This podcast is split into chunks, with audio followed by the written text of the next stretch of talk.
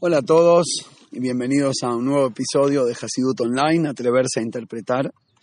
Eh, para el podcast de hoy decidí hacer una segunda parte de la tefilá por la respuesta realmente abrumadora, un montón de, feedback, me encantó.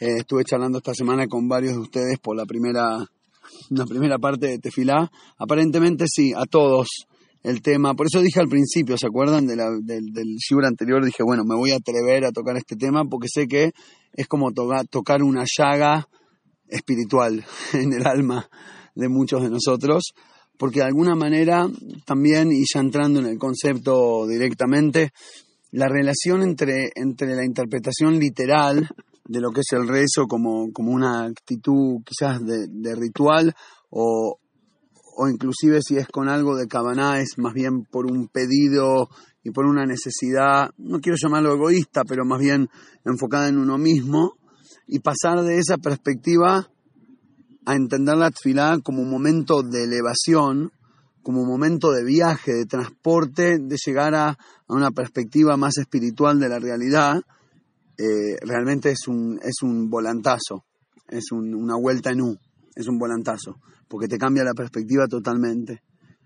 Me parece que, que, pega mucho pega mucho comentar y de hecho me sorprendí, después lo escuché el podcast y pensé que había dicho esta historia, me parece súper que pega perfecto y, no la dije. Una historia buenísima con el Magid de Mesrich, el, segundo rebe hasídico, el alumno del Baal y su seguidor, que en un momento eh, vino alguien a visitarlo, un rabino también, una persona, una persona de, cierta estatura espiritual, para decirlo de alguna manera, y lo vino a visitar y le, cuestiona de buena manera, pero medio cuestionando cómo es que, por qué es que al Rebe le, le, dedica tantas horas al rezo, ¿no? Porque una cosa es cumplir con el texto, que son unas no sé, 70 páginas será el resto de la mañana, y tarda, le puedes poner 40 minutos, si le querés poner todo el corazón, te puede tardar dos horas, pero no entiendo por qué Rebe reza como, no sé, 5 o 6 horas a veces, una cosa exagerada, la extensión. Y el Magui te contesta, bueno, porque yo lo hago de acuerdo a las cabanot del Arizal. ¿no? Una respuesta como directa, pero eh, honesta y directa, pero, pero sin mucha explicación, para no agrandarse. Pero básicamente le dijo, bueno, yo rezo de acuerdo a la percepción cabalística de los niveles espirituales que cada parte del rezo representa, y por lo tanto, si querés elevarte y conectarte con esos, eh, ¿cómo llamarlo? Con esas... Eh, no, no tendencias, con esas ondas, como si fuera la onda eh, del sonido de la radio, ¿no? Y yo la quiero agarrar con mi receptor de radio. Si te querés enganchar en esos niveles espirituales, toma tiempo.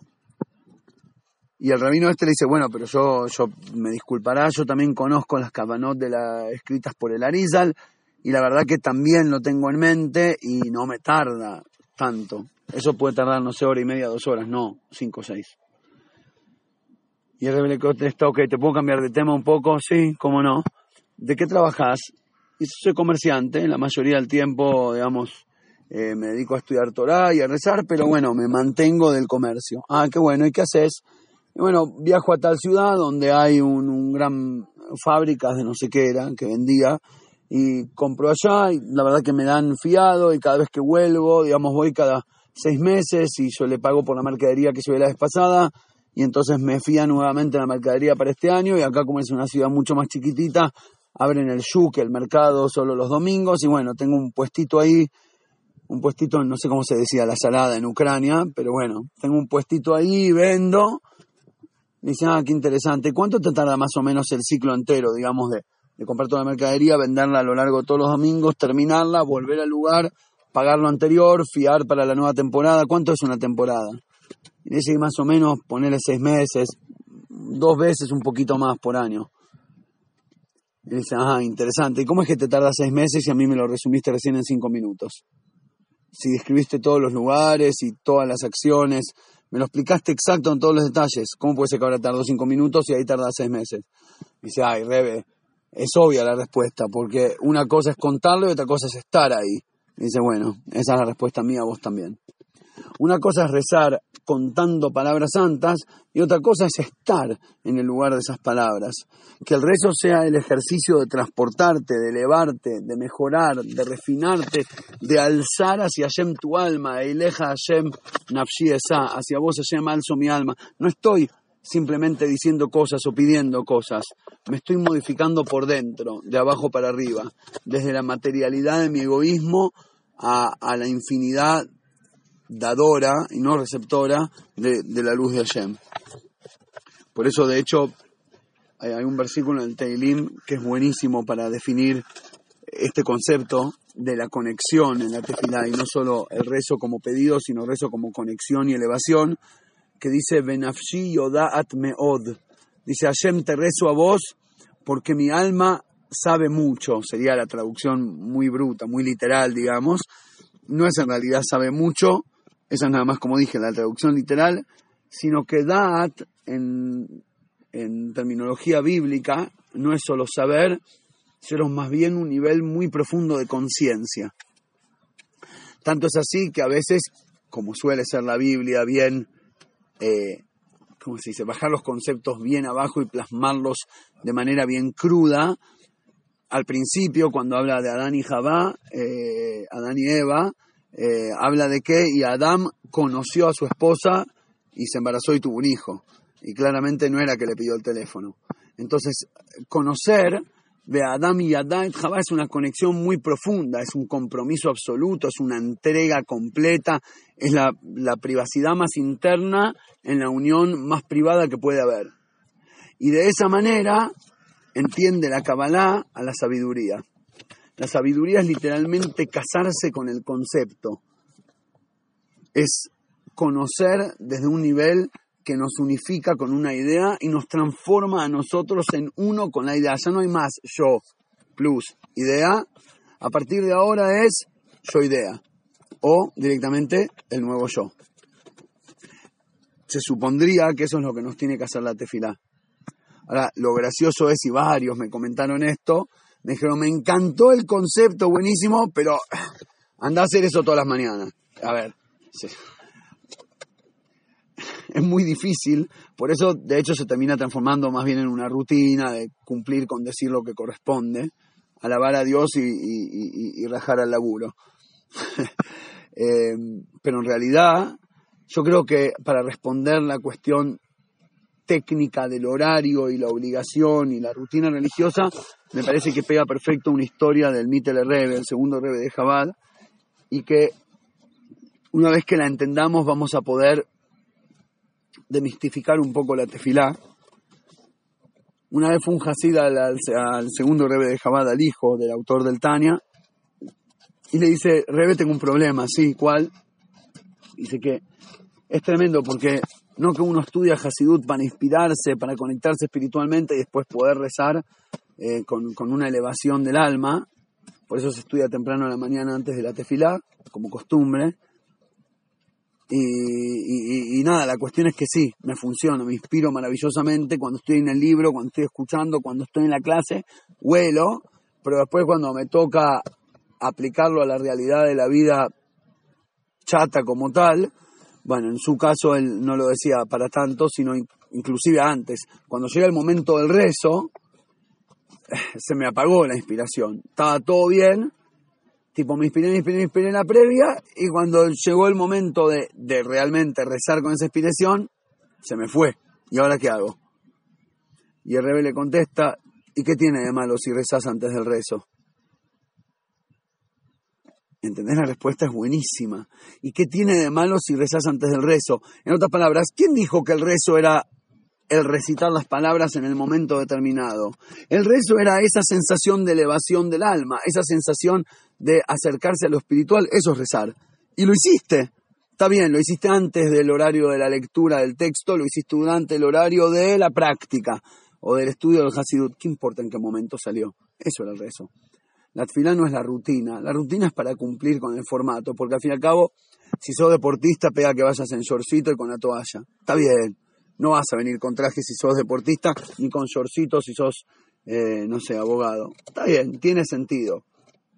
Pero no eso es ser abogado. No todo el que tiene traje es abogado, ni todo el que tiene shortcito deportista, ni todo el que dice palabras reza. Rezar es la sensación interna de elevación del alma, el conocimiento profundo de mi alma con la sabiduría divina. Ahora, hasta acá es la primera parte.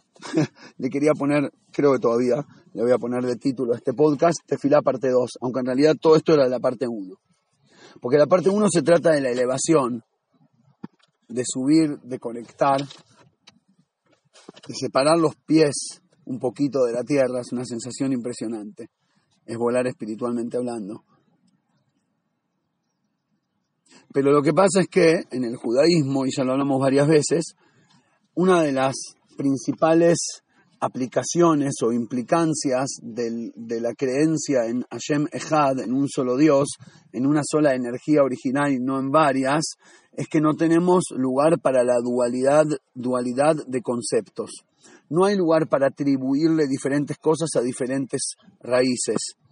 No da para separar. Y por lo tanto la elevación no puede ser que se te fue para arriba el alma y el cuerpo te quedó abajo, porque entonces caes en el error que muchos otros eh, dogmas y idolatrías eh, han enfatizado y el judaísmo es, es, el grito de rechazo contra esa perspectiva.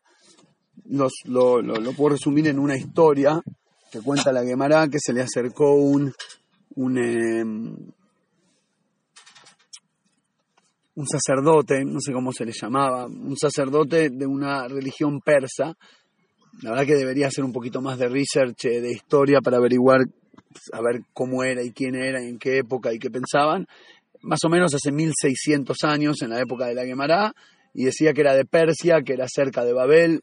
Anda a buscarlo. La cuestión es que un sacerdote de esa creencia se le acerca a, a Meimar, que era uno de los sabios del Talmud, y le dice, eh, seguramente era en la mitad de, alguna charla o contexto, pero esta es la parte que nos cuenta la Gemara. Desde tu cinturón para abajo le perteneces al dios del mal, al dios oscuro, y desde el cinturón para arriba le perteneces al dios de la luz.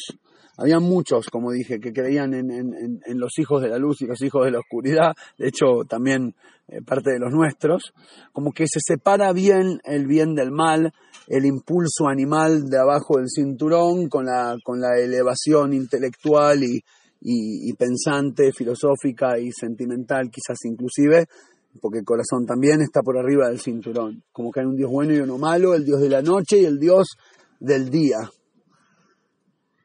Y como si fuera que hay un estilo de jueguito, de pelea, entre el, como los dibujitos animados, ¿viste? Entre el angelito y el diablito se van agarrando las piñas y vos vivís una vida entera de elegir con cuál de los dos te, te quedás.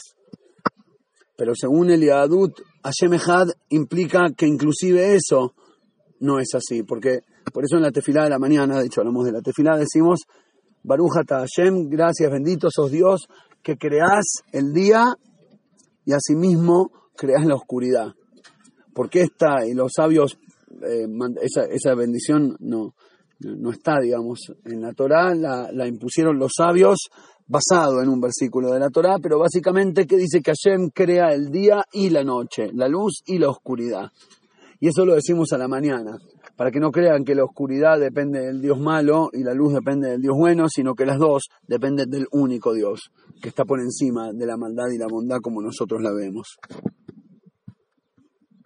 Bueno, me fui del tema. La cuestión es que en la historia de Ameimar, Ameimar le contesta, ah, mira vos, pero aparentemente estos dos eh, dioses tienen un acuerdo de free commerce, tienen un acuerdo de, comercio libre aparentemente, porque yo tomo por arriba y suelto por abajo, así que aparentemente por la frontera pasan los camiones.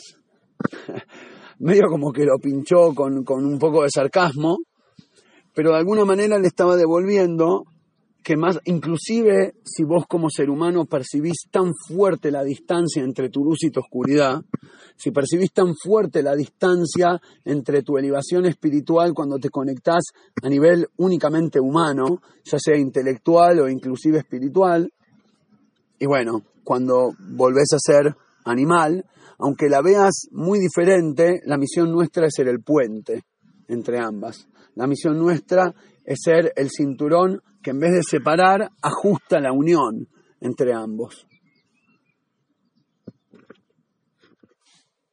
Y por lo tanto, la segunda parte de la tefilá tiene que ver con, con refinar el alma animal, con agarrar toda esa energía que logré en mi elevación y hacerla aterrizar, hacerla conectar con la realidad. Que el que se eleve sea también mi alma animal, no que mientras rezo dejo al cuerpo y a la parte animal abajo, mientras mi alma, ya sea en mi cerebro o, o en mi corazón, aprovechan su momento de despegue, sino que más allá de hacer eso, porque sí, en una primera instancia se trata de eso, pero después hay que venir a buscar a la parte, a la, parte de atrás y llevarla también. Después hay que venir al pasajero y llevarlo, como el chiste del gallego que ya mencioné varias veces. El tipo que se sube al avión y se va a primera clase, le pide el boarding pass y dice, no, usted tiene que ir a la 139. Y el tipo dice, no, a mí me gusta más este asiento. No, bueno, pero usted pagó por, este, por el otro, no por este, vale el triple. Le explican, no hay forma, no quiere salirse. Después viene uno, le dice algo al oído, y, ah, me hubieras dicho. Y ahí se levanta y se va al fondo. Todos, todos sorprendidos le dicen, ¿pero qué le dijiste para convencerlo? dije que esta parte del avión no despega. Y que si quería llegar al destino, se tenía que ir atrás. Como, de vuelta, ya lo comento siempre, como chiste más o menos, pero me parece tan buena. Por eso lo sigo repitiendo, porque la enseñanza es buenísima. Es de gallego pensar que te podés cortar el avión en dos y una parte tuya va a volar que cuando haces cosas espirituales, que cuando sos profesional, que cuando sos intelectual, que cuando estás de buen humor, sos un tipazo y, después ahí directamente cerrás la carpeta y abrís otra y cuando me toca el día nublado, cuando manda el alma animal, podría, ¿no? Dejar un silencio como de cinco minutos para que cada uno lo llene con la descripción propia, tipo podcast con tarea. Agarren una hoja blanca, hagan pausa ahora y escriban todas las cosas que suelen ocurrir cuando el animal se hace cargo del partido. Ahora, la tefilá se trata no de enfatizar la diferencia y la distancia entre las dos partes, no de elevarme mucho para que la otra mitad de mi avión quede estancada y yo solo sueñe con que me estoy elevando mientras que en realidad no existe, sino involucrar a mi, a mi, a mi parte más normal, más natural, más humana, a, hacer que, que, que los valores espirituales no sean más que guías para mi realidad física y hacer que mis, actitudes, sensaciones y prácticas animales no sean más que vehículos para mi convicción y para mi pensamiento espiritual.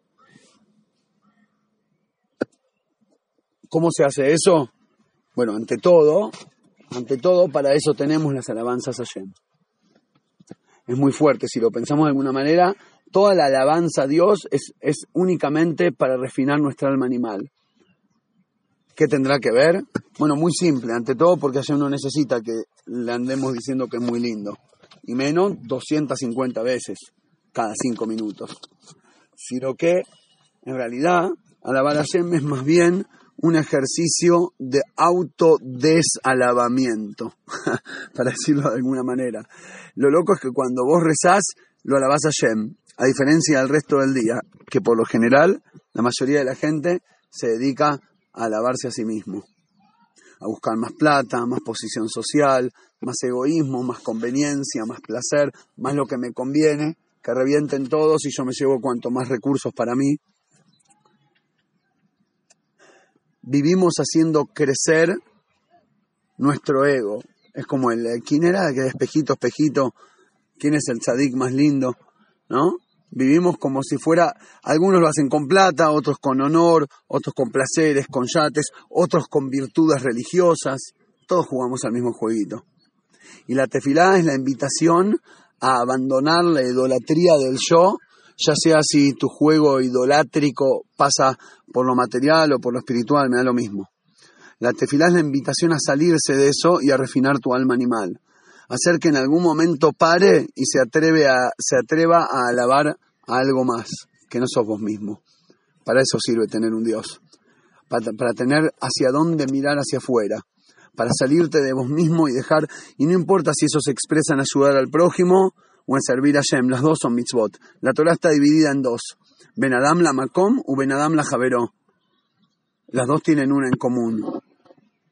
dejar de pensar solo en mi conveniencia. Y en ese momento, con solo ese ejercicio, estás refinando al alma animal. Estás haciendo que el egoísmo de tu yetzerore se transforme en una perspectiva que te permite ver de adentro hacia afuera, hacia el otro, hacia el prójimo, que te permite salir, elevarse, pero no solo con el alma divina, sino inclusive con el alma animal. ¿Y cómo se la refina? Haciéndola darse cuenta, haciéndola darse cuenta de que puede por un rato soltar el volante y no se le va a caer nada.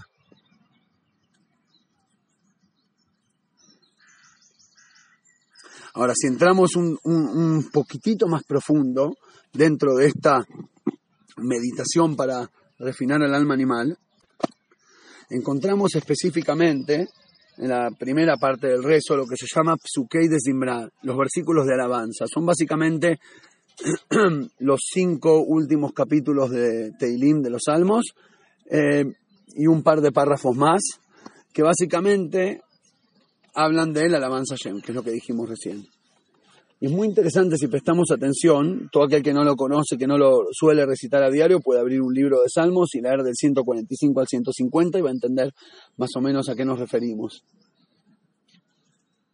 Estás alabando a Shem por la, la creación, la naturaleza, cómo funciona todo, cómo los vientos te hacen caso, cómo tú mandas al frío en invierno y el calor en verano. Como una poesía de encontrar y de ver a la energía de Hashem dentro del mundo, que vendría a ser una meditación de proyección desde mi fuero interno hacia la realidad y después viceversa, desde el gran universo hacia mi mundo pequeñito adentro. La Kabbalah explica que, que, todo lo que hay en el alma hay en el universo y todo lo que hay en el mundo hay en la persona va para los dos lados. La persona es un mini universo y el mundo es un gran cuerpo. Y por lo tanto, ¿para qué Hashem lo hizo de esa manera? Para que yo tenga capacidad de proyección y por lo tanto de dónde agarrarme a nivel una escalera intelectual para subir hacia, hacia la comprensión. Y por lo tanto, si me dedico a entender la relación, la dinámica espiritual, cómo funciona entre mi cuerpo y mi alma, entre mi alma y mi cuerpo, puedo después proyectar y entender cómo funciona la energía del alma general, que es Dios, con su, para decirlo de alguna manera, eh, eh, el, el cuerpo, la vestimenta donde se inviste, que es el mundo. Y así como yo puedo meditar, contemplar, hacer silencio y escuchar mi propia respiración, mi neshima, mi neshama, y darme cuenta como esa energía de vida, llamémosla como querramos llamarla, pero esa Neyamá, esa energía de vida, esa fuerza que tengo adentro, aquel que mira a través de mis ojos y piensa con mi cerebro y habla con mi boca y quiere con mi corazón, ese ser interno lo veo expresarse a través de mis, de mis, eh, de mis órganos, como dije recién, que es aquello a lo que llamamos yo, pero en realidad es, el, no sé llamarlo el superego, el yo interno, el yo por detrás del yo.